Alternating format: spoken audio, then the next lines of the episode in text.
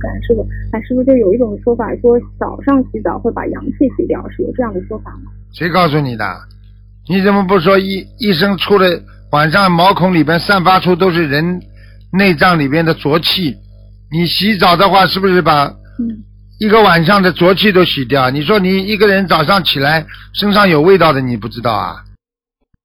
嗯嗯嗯嗯，那不讲的不好听一点，你身上有很多的污垢，你一天聚集下来很多的那个脏的东西在肠胃里边的，你晚上睡觉的时候，它都在你的毛孔里边的，慢慢慢慢的渗出来，都会有污垢的呀。